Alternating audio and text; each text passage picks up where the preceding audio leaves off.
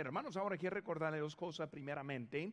Ahora primero, este miércoles vamos a estar viendo lo que es lo más importante. Por eso ese miércoles va a ser un culto muy importante como estamos entrando en ese año. Ese, por eso lo que es lo más importante este miércoles, si no puede estar, que sintonice con nosotros. Si está llegando el trabajo, así como está, puede llegar, hermanos. Yo no ese, digo nada a nadie, pues yo prefiero que llegue como está que no llegar. Por hermanos, algunos que vienen directo de trabajo, en la ropa de trabajo, y hermanos, si quiere esconderse un poco está bien, pero que esté aquí presente ese con nosotros. Ahora también, hermanos, próximo domingo en la mañana, este, voy a traer un mensaje del lema de otra vez, lo que no me avergüenzo. Ahora, el día 9 tuvimos el culto de la visión y por todo recibimos un libro engarrollado que es de la noche de visión.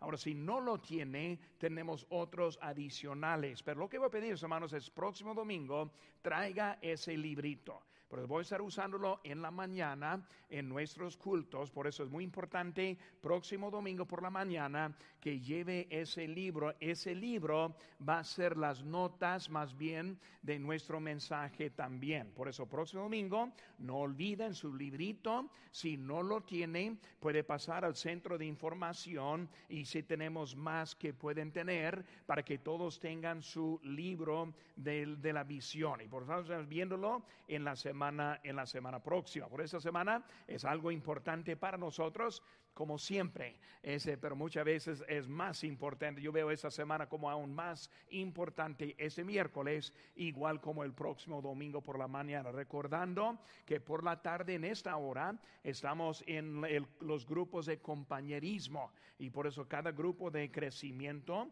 este, va a tener su este, compañerismo en cuanto que el pastor Chapo va a dar un video y yo también voy a pasar a cada clase por un tiempecito también para hablarles y animarles y además tiempo de compañerismo y con compañeros me, imagino también un poco de comida. Ese, por eso voy a estar viendo cuál tiene, cuál clase va a ganar el premio por mejor comida.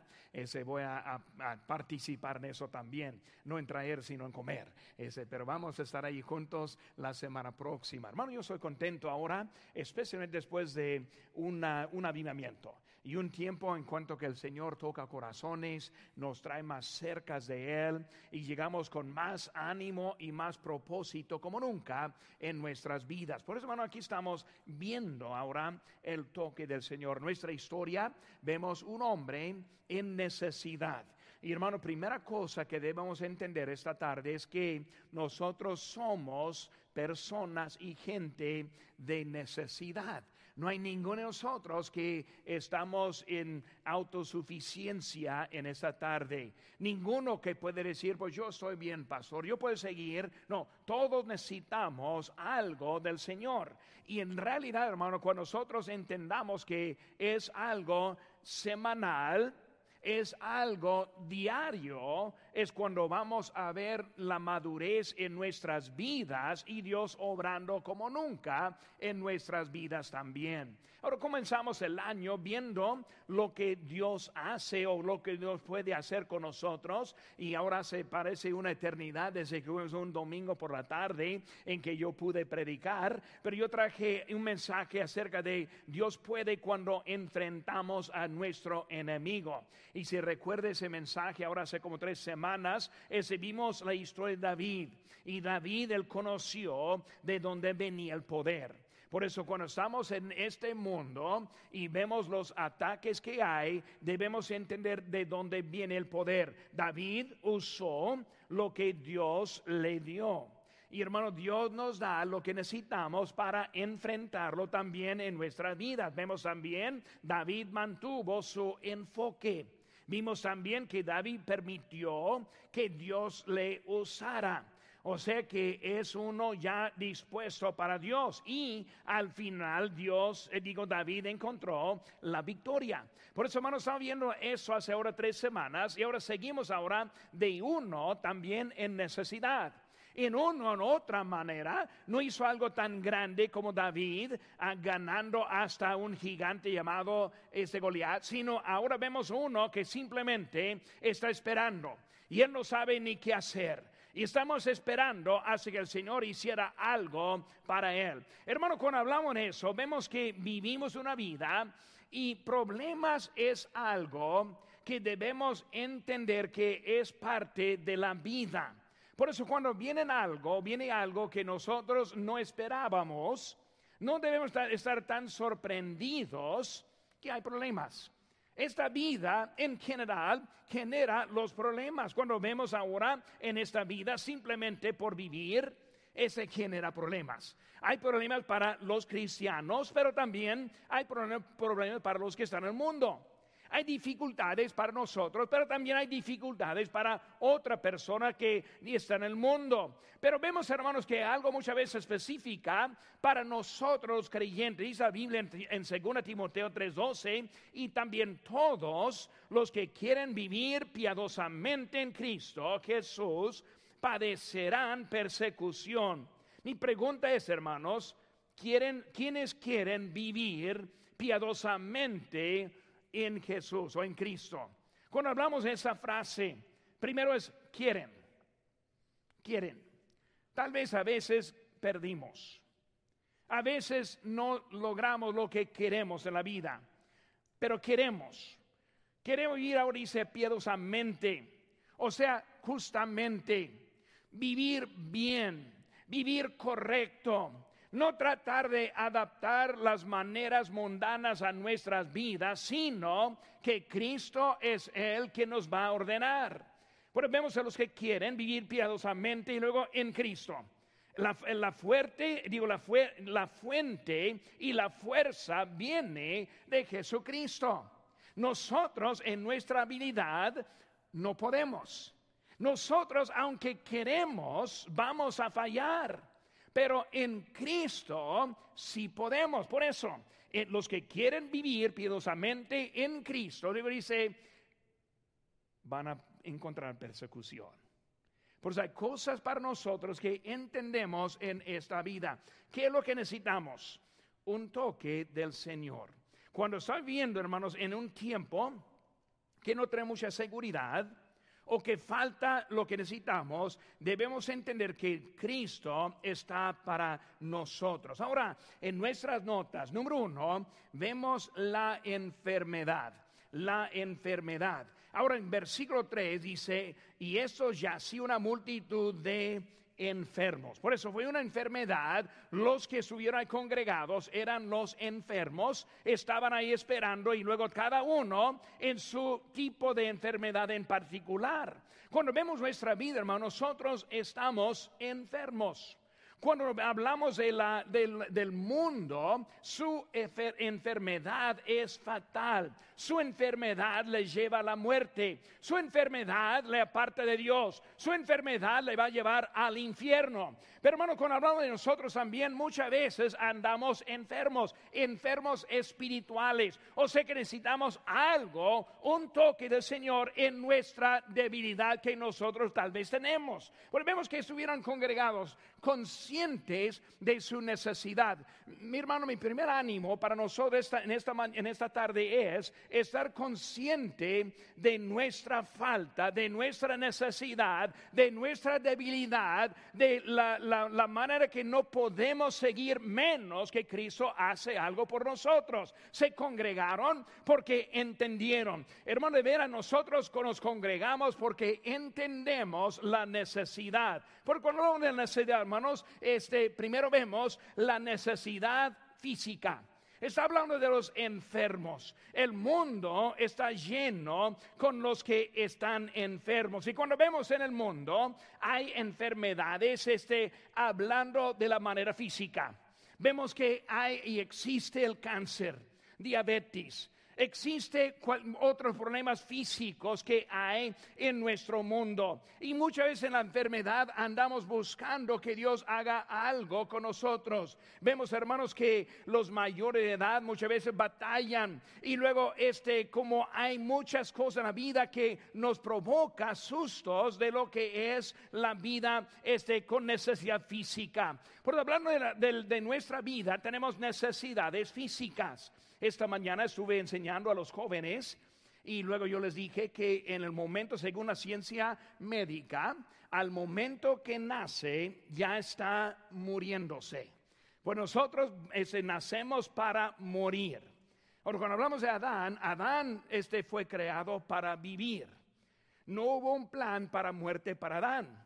La muerte no es algo natural para nosotros, es algo de consecuencia del pecado que entró por el mismo Adán.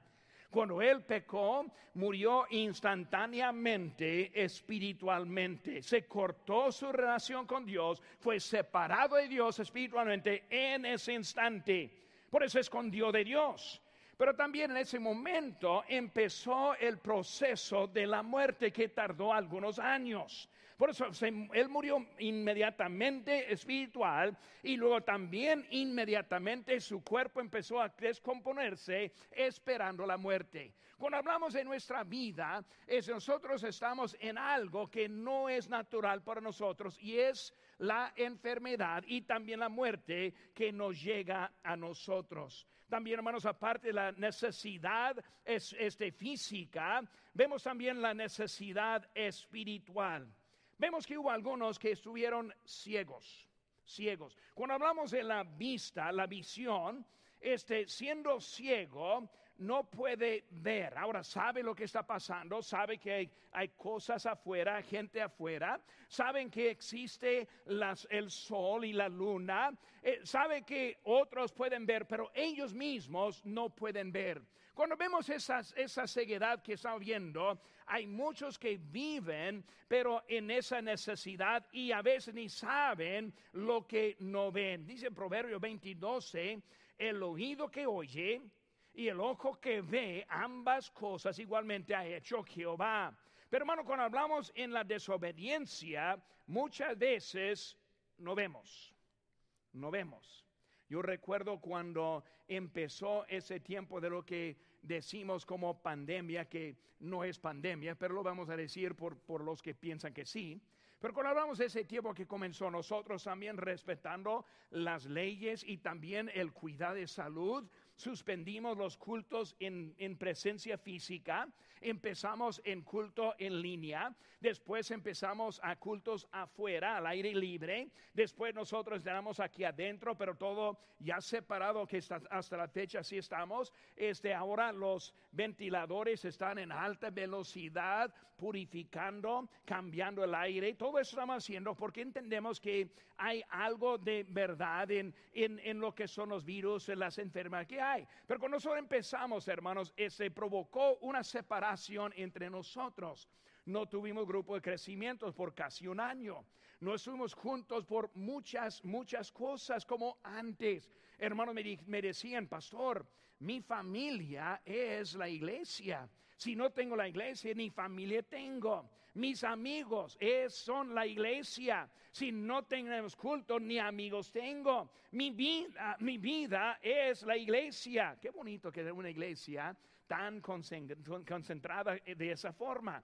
Pero llegando, hermanos, de volver, era como que nosotros pudimos vivir de nuevo. Yo recuerdo un hermano que estuvo dejando su espacio un poco y no volvió luego, luego y se estuvo con poco miedo. Y yo respeto cuando unos están con miedo, especialmente cuando yo veo lo que están contando en los, este, los medios que vemos este, de Univisión y todo eso que están diciendo, tratando a asustar. Yo entiendo el susto que provoca. Y pero ese hermano, cuando por fin decidió, pues voy a la iglesia. Él me dijo cuando lo vi, después de la predicación, después del compañero, después del tiempo, eh, dijo, pastor, es como que puedo respirar de nuevo. Es como que algo estuve faltando. La cosa, hermanos, que no sabía cuando estuve afuera. Muchas veces estamos enfermos y ni sabemos que estamos enfermos. Muchas veces estamos fríos espiritualmente, ni sabemos que somos fríos. Ahora, es un tipo de ceguedad no vemos lo que antes veíamos. No recordamos cómo Dios obraba en nosotros en un tiempo. No recordamos la vida transformada y cambiada. No recordamos las metas y el propósito y el compromiso que hicimos con Dios. Se nos olvidó lo que pasó y ya no vemos como antes. Así están ellos esperando. Ellos no sabían lo que estaban faltando porque no pudieron ver. Y muchas veces a los que no saben porque no pueden ver lo que Dios está haciendo. Hermanos, este, la persona en Cristo es que nosotros encontramos esa visión. Según Corintios 4, 6, un versículo, algo favorito para mí, dice, porque Dios que mandó que de las tinieblas resplandiese la luz. Es el que resplandeció en nuestros corazones para iluminación del conocimiento de la gracia, de la gloria de Dios en la faz de Jesucristo. Hermanos, el sol que vemos, ni, la podemos, ni lo podemos ver por su intensidad de luz, pero vemos el efecto y podemos ver, es igual como la luz de Cristo en nuestros corazones. Ya no somos iguales, ya no andamos iguales.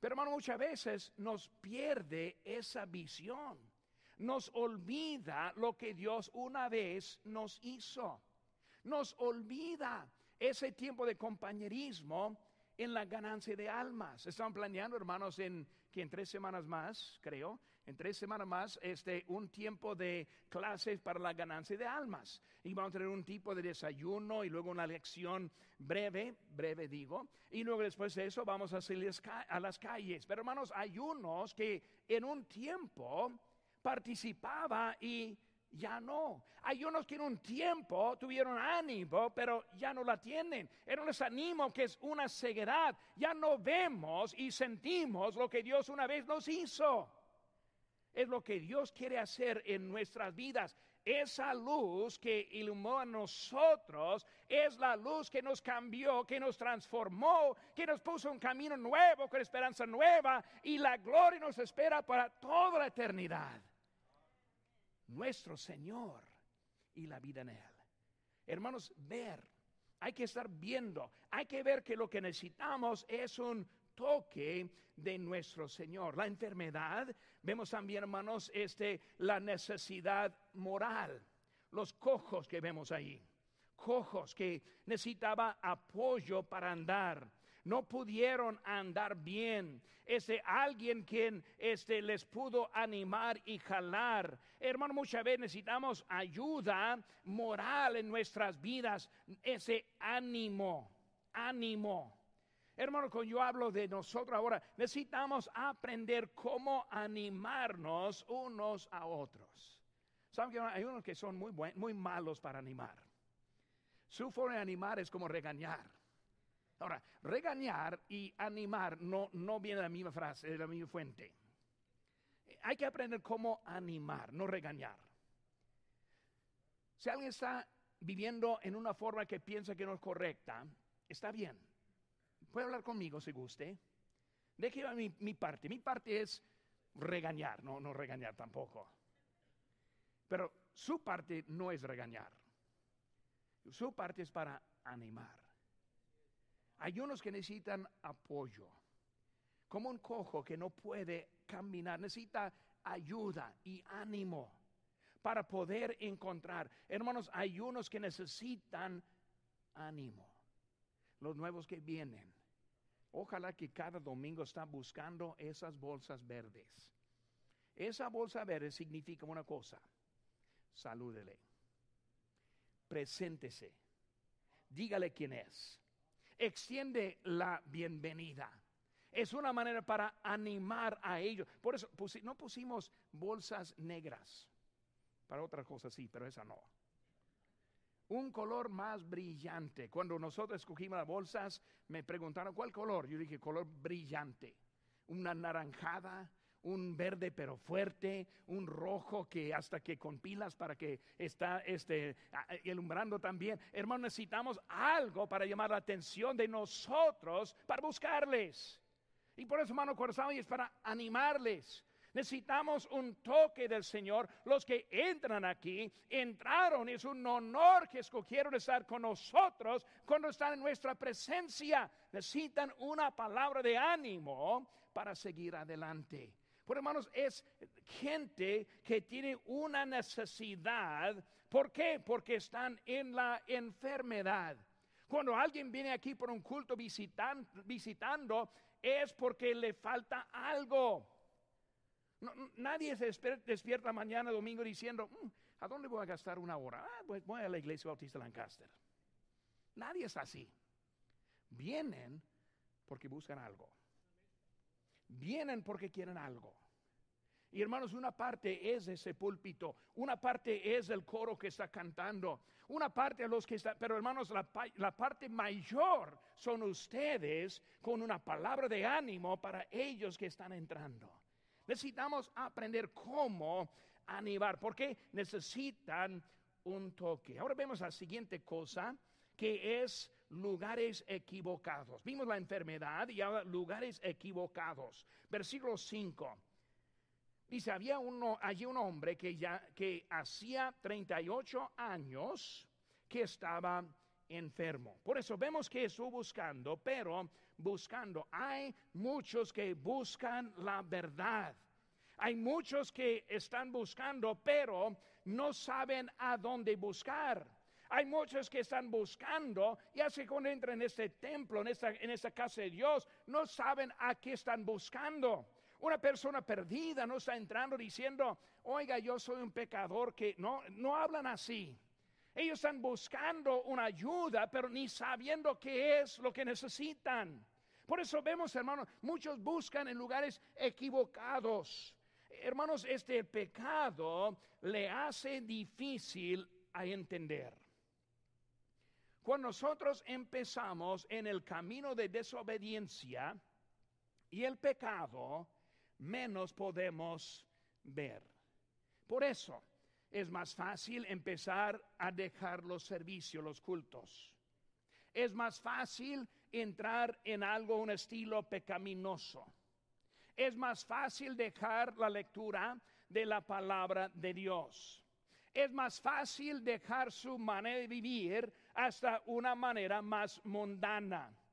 Es más fácil estar más descarriado de la voluntad de Dios. ¿Por qué? Porque el pecador, eso dice la Biblia en Mateo 6:23, pero si su ojo es maligno, todo su cuerpo estará en tinieblas.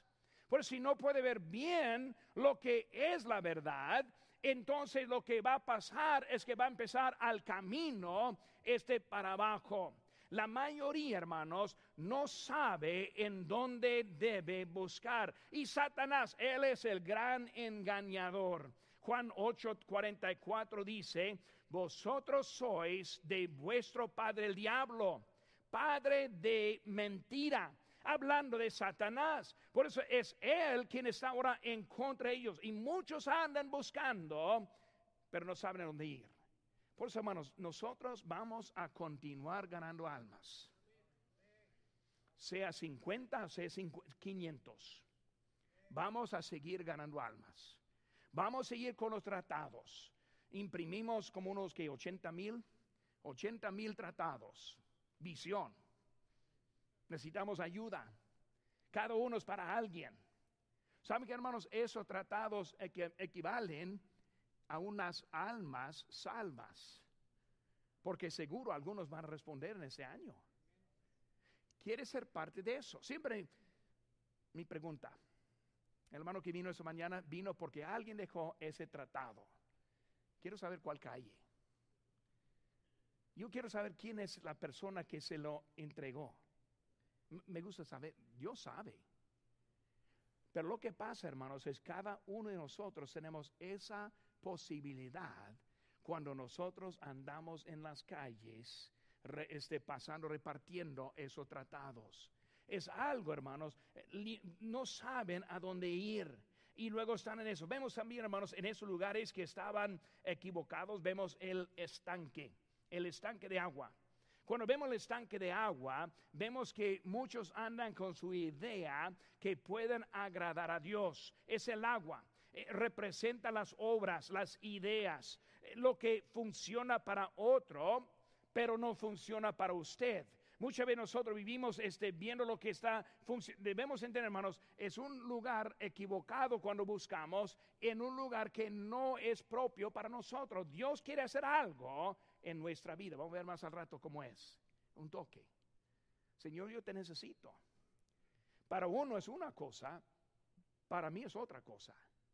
Pero yo lo necesito. Mi, mi nivel de madurez es diferente tal vez que el nivel de otro pero todos necesitamos la madurez. Mi nivel de servicio puede variar de otro, pero los dos necesitamos servir. Pues Dios está enseñándonos algo, pero muchos andan buscando, buscando a un encargado. Siempre veo ahí en versículo 7 que dice, no tengo quien me meta.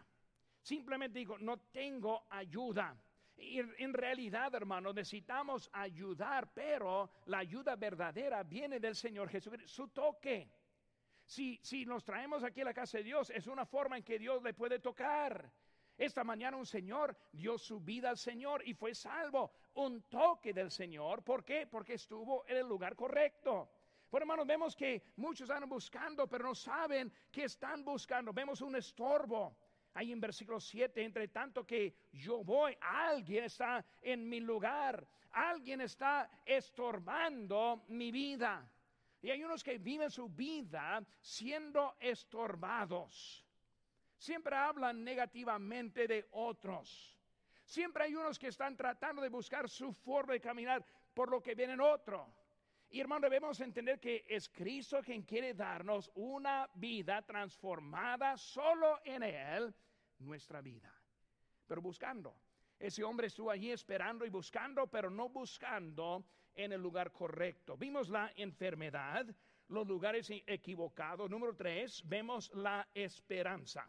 En versículo 6 dice, cuando Jesús lo vio acostado y supo que llevaba ya mucho tiempo, así le dijo, quieres ser sano. Ahora, hay una esperanza, hay una esperanza. Primero, vemos que hay una esperanza en vano, una esperanza en vano. Este hombre había estado esperando en vano, en vano. Él estuvo esperando en vano. ¿Por qué digo eso, hermano? Porque por 38 años estuvo esperando el movimiento del agua. Cada vez que empezó a mover, otro se emitió antes de él, le ganó. Cada vez que quiso entrar, nadie le ayudaba, le ayudaba y luego se quedó afuera. Ahora, después de 38 años, ya no es el mismo físicamente, obviamente, más acabado en vida por los años, menos probable que entra ahora que antes. Por eso que estoy diciendo, hombre, olvídese, vuelve a casa. Puede esperar otros 38 años y no va a entrar tampoco. Si no has podido para esta fecha, nunca vas a poder. 38 años esperando, pero tuve esperanza en algo, pero una esperanza en vano, esperando. Hermano, hay muchos que andan esperando, pero esperando en vano, en vano. Hay muchos que siempre tienen excusas. Pastor, voy a servir cuando. Pastor, voy a empezar a diezmar cuando. Pastor, voy a empezar a dar mi ofrenda misionera cuando. Y empezar la lista de los pretextos por lo cual que no está. Pastor, voy a volver a la asistencia. ¿Cuándo? Y así vivimos en una esperanza en vano. En una respuesta no es cuándo, sino es que ya está Dios hablando a nuestro corazón. Ya es el tiempo de obediencia. Ya debemos estar siguiendo adelante. No cuándo. No diezmamos, no diezmamos cuándo ganamos la lotería. No, no diezmamos cuando nos hacemos millonarios. No diezmamos cuando tenemos el mejor trabajo, mejor posición. Porque si no estamos fieles en lo poco, hermanos, menos en lo grande. ¿Qué pasaría si ganaran la lotería? Pues primero, castigo de Dios porque no debe estar jugando la lotería. Pero si acaso ganara la, lotería, entraría, con su Mercedes o su Porsche su Bentley, estaría comprando una casa más grande. Si no es fiel ahora, ¿por qué piensa que sería fiel después? ¿Cuándo? No, pues pastor, cuando pase la pandemia. Leí este día que ese Fauci es el hombre más mentiroso de los Estados Unidos ahora. Pero bien, estoy viendo que ahora él está diciendo, declarando que ahora estamos en el nuevo normal que va a seguir. Antes siempre decía, no, para el otoño ya va a estar desapareciendo. Ya después de esta variante va a estar, no, ahora está diciendo ya no, vamos a seguir igual. Hombre, sigue igual. Yo sigo a Cristo. Hombre, siga apagado, yo voy a seguir vivo. Eh, hombre, sigue apagando a los demás, yo voy a seguir. Hermano, sí, hombre, sigue dando temor, yo voy a dar la esperanza, porque el mismo Cristo aún vive ahora que vive antes. Debemos entender, hermanos, que es algo que Dios quiere hacer para nosotros, una esperanza en vano. Pues pastor, voy a esperar hasta que, espérese, espérese. Va a morir. Eso sí sé. Va a perder la, la última oportunidad. Yo sí sé. Decida cómo va a seguir su rumbo. Decide cómo quiere salir en este mundo, en esta vida. Decide cómo quiere encontrar a nuestro Señor esperanza. Pero esperanza con este fue una esperanza en vano. Y luego vemos la esperanza verdadera. ¿Cuál es la esperanza verdadera? Está basada en la Biblia o la palabra de Dios. Está basada en la presencia de Dios. Está basada en la obediencia a Dios. Hermanos, la obediencia no es a su forma, la obediencia es a la forma de Dios. La obediencia no es lo que opina que debe estar haciendo, sino que Dios dice que debemos estar haciendo. Hay que aprender cómo obedecer a Dios. En ese mensaje debe estar esperando a Dios, háblame. Use a su varón para predicar tu palabra para tocar a mi corazón, para que yo salga más obediente. Tal vez ya llegó con la ganancia de almas. Tal vez ya llegó en la asistencia. Tal vez ya llegó en su manera de, de, testificar con otros. Tal vez ya llegó de vivir una vida más purificada, más buena para Dios. Pero debemos estar esperando, Dios, enséñame la verdad. Es la esperanza verdadera. Jesucristo es su presente físicamente. Él está diciendo, quiere ser sano. Y estoy hablando de lo que es la preferencia, hermanos. Pero está diciendo en eso, dijo Cristo en Juan 14, 6, yo soy el camino y la verdad y la vida. Nadie ve al Padre sino por mí. Hermano, hay, hay algo que debemos estar viendo en Dios. Número uno, hermano, vimos la enfermedad. Número dos, lugar equivocado. Número tres, la esperanza. Número cuatro, ahora el entendimiento. Es el lugar en donde quiero estar por unos minutos, el entendimiento. Cuando hablamos del entendimiento, es lo que muchas veces nos falta en nuestra vida. Pastor, no entiendo. Pastor, yo pensé que entendí. Pero me falta algo en entendimiento. No sé qué debo hacer. ¿Cómo es vivir por fe? ¿Cómo es vivir por fe o vivir simplemente por, ser rebelde? Cuando hablamos, hermano, de eso, vemos primeramente acerca del entendimiento que no escuchó. Este hombre no escuchó. ¿Cuál fue la pregunta? ¿Quieres ser sano? ¿Quieres ser sano? Ahora mi pregunta es, ¿cuál sería la respuesta? Si yo le pregunto, ¿Quieres ser sano? ¿Cómo sería la respuesta? Es, una pregunta muy fácil. No necesitamos hablar mucho en eso. Si yo le pregunto, ¿quieres ser sano? Pues sí. Y si no quiere, pues no. Pero no, va, va, a contestar sí o va a contestar no. Pero vamos a ver lo que él dijo, este hombre, aquí en esto. Versículo 6 dice, cuando Jesús lo vio acostado y supo que llevaba mucho tiempo, así le dijo, ¿quieres ser sano?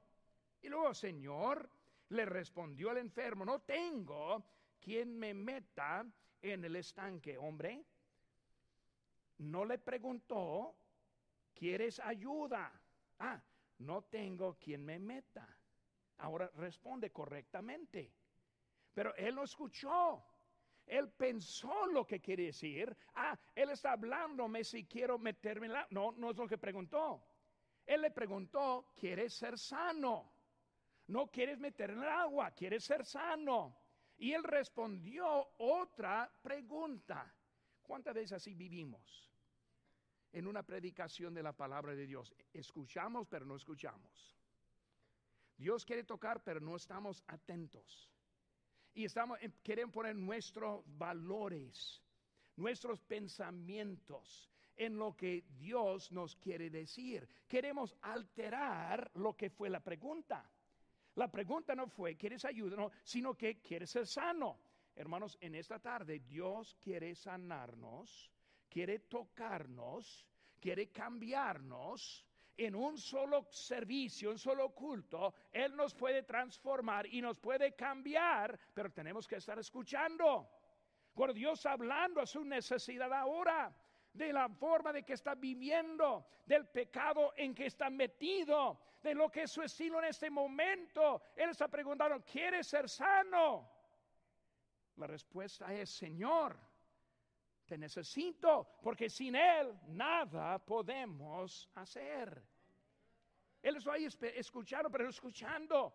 Él no respondió a lo que dijo. La respuesta indicaba algo muy sencillo. Y hermanos, en nuestra vida la respuesta es sencilla. Si le falta fe, si le falta obediencia, si tiene pecado en su vida, si, si ya sabe lo que está aplicado a su vida. Aquí está la pregunta. ¿Quieres ser sano? ¿Quieres salir libre del pecado que está haciendo? ¿Quieres salir obediente? a su voz. Quiere salir con ya lo que él está diciendo y que le quiere cambiar, que le quiere alterar ahora, e, está dispuesto a decir, Señor, sí, te respondo en este momento. Lo que tú estás diciéndome, yo lo voy a hacer. Pero él no estuvo escuchando, pero tampoco comprendió. Oír es una cosa, comprender es otra cosa. Muchas veces no escuchamos. Y yo, yo confieso que a veces así soy yo. Alguien empieza a decirme algo, yo sé lo que me va a decir, ya lo sé, no estoy escuchando. Aunque me dice otra cosa, ya estoy enfocado en lo que está diciendo. Porque una cosa no, no escuchar. Por él escuchó una cosa que no fue dicho por el Señor, pero también otra es comprender. Comprender. ¿Qué está diciendo Cristo? Yo soy Él quien te puede ayudar no comprendió. No pasó lo que yo necesito es mejor salario. No pasó lo que yo necesito es una mejor esposa.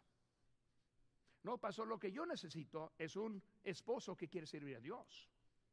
No pasó yo lo que yo necesito. Y empezó la lista muy larga, por lo cual que nosotros no somos obedientes ni estamos siguiendo a nuestro Señor. No comprendemos que Él es la respuesta por su necesidad, la que sea. No comprendió. No comprendió lo que Él estuvo diciendo. Este hermano, la, humanidad está llena de los que simplemente no entienden. Hay muchos que no quieren entender, que siempre andan buscando, pero no escuchan. No escuchan, no comprenden y tampoco eh, vemos ahora también la misericordia. Yo muchas veces yo digo, qué bueno que no soy Dios.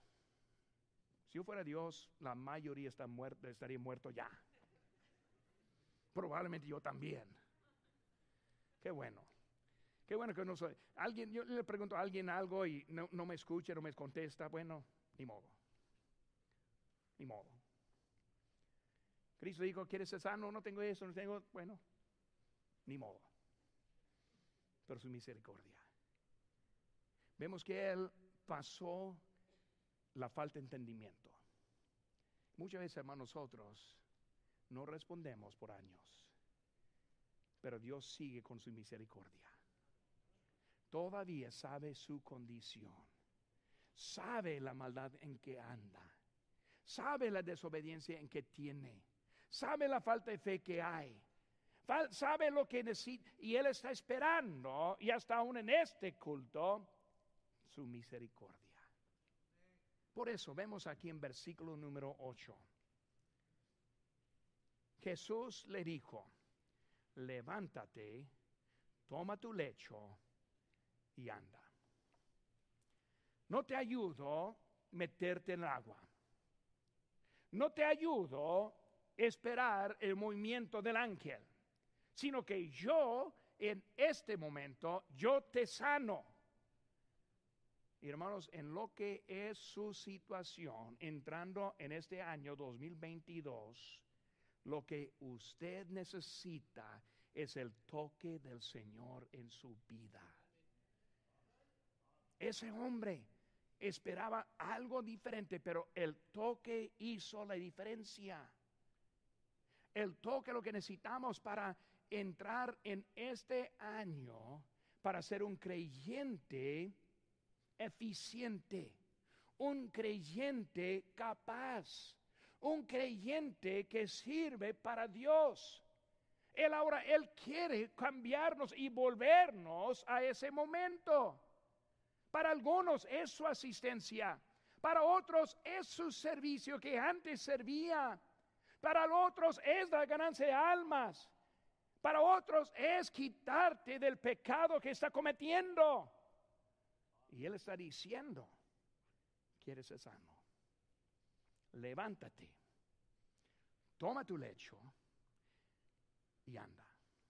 El toque del Señor no es un proceso no es un proceso. Si está en pecado no es un día más, es ya. Desobediencia no es un día más, es ya. Salir en este día transformado y cambiado, no por su habilidad y su poder o la ayuda de otros, sino el toque de Cristo en tu vida. El toque, el toque. Vemos que ese hombre esperaba y la misericordia le esperó. 38 años y ahora llega Cristo sanado, sanado. 38 años desanimado, enojado con otros, otros estorbando, otros su lugar, otros acusando, sanado. Y hermanos, ese momento puede salir diferente si le espera al Señor. Ojos cerrados.